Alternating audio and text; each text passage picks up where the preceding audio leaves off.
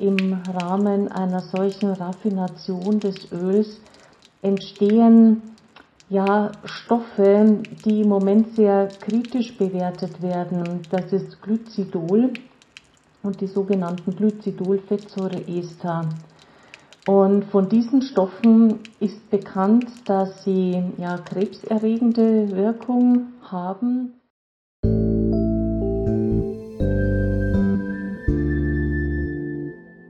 Wundermittel oder Teufelszeug. Unser Hunger nach Palmöl.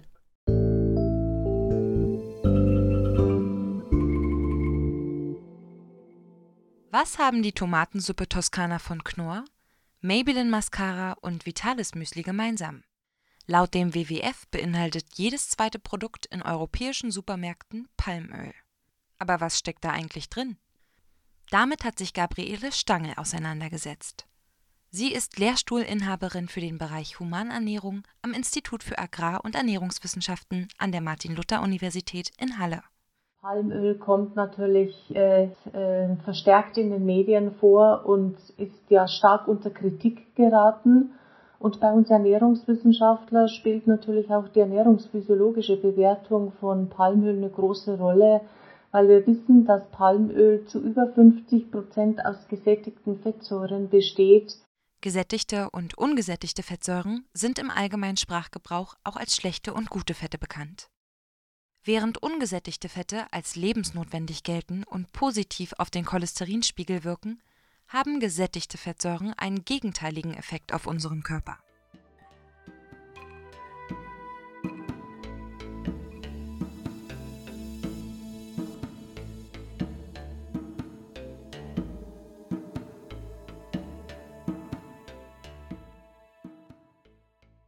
Nun ist es so, dass dieses Palmöl ja raffiniert wird. Raffination von Ölen bedeutet ja, dass man versucht, zum Beispiel unerwünschte Aromastoffe aus diesem Öl herauszubringen.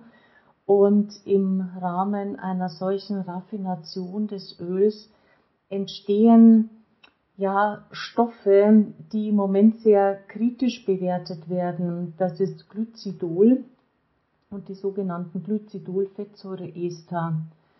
Und von diesen Stoffen ist bekannt, dass sie ja krebserregende Wirkung haben. Das Palmöl, das bei der Raffination auf bis zu 265 Grad erhitzt wird, ist eher ungesund. Denn der industrielle Verarbeitungsprozess trägt zur Entstehung der problematischen Stoffe bei. Allerdings weiß man noch nicht genau, wie hoch die Exposition in der Bevölkerung tatsächlich ist.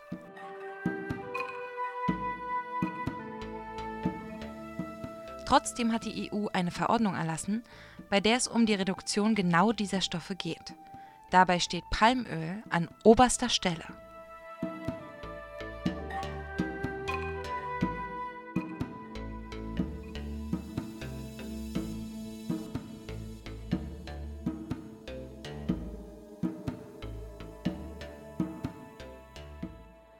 Und dann gibt es natürlich noch weitere ja, Stoffe im Palmöl, das sind zum Beispiel fettlösliche Vitamine wie das Tocopherol, also das Vitamin E und auch äh, Carotinoide, also das wäre die ja, Vorstufe von Vitamin A. Allerdings ist das nur in diesen nativen Ölen vorhanden und sobald die raffiniert werden, ja, fällt natürlich ein Großteil dieser farbgebenden Stoffe wie die Carotinoide raus. Die hätten prinzipiell positive Wirkungen, günstige Wirkungen.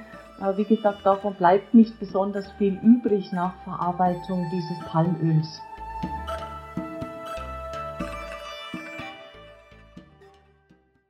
Aus diesem Grund wäre das unraffinierte Palmöl gesünder, zumindest was die krebserregende Wirkung anbelangt.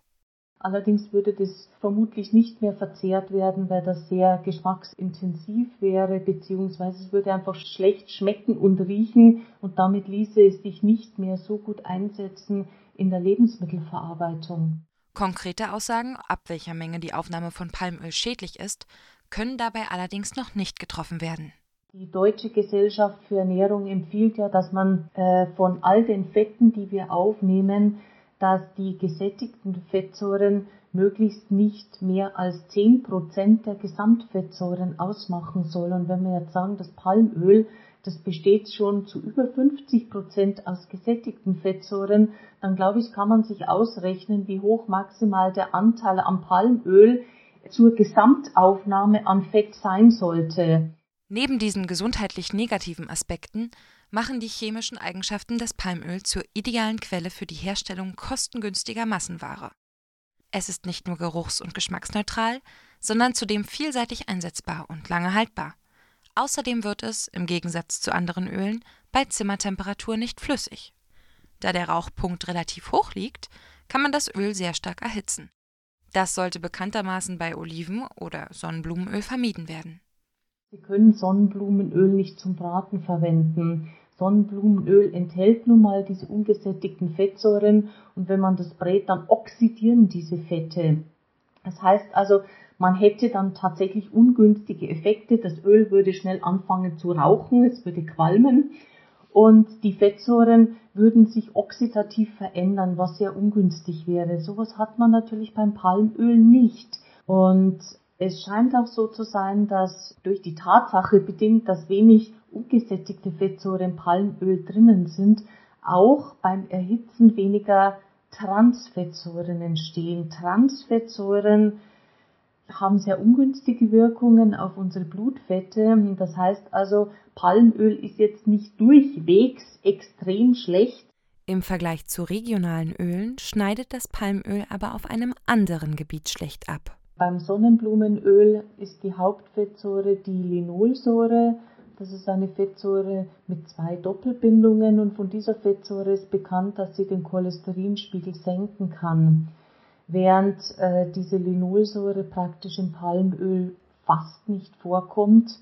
Das heißt also, hier würde dieser günstige Effekt auf den Cholesterinspiegel wegfallen und äh, deswegen erachtet man das aus diesem Grund das Palmöl als gesundheitlich ungünstiger.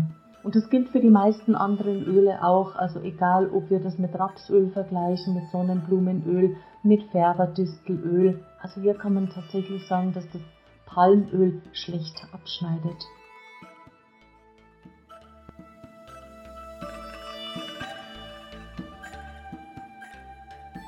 Abschließend meint Gabriele Stangl. Man sollte eben den Einsatz aus ernährungsphysiologischer Sicht möglichst minimieren.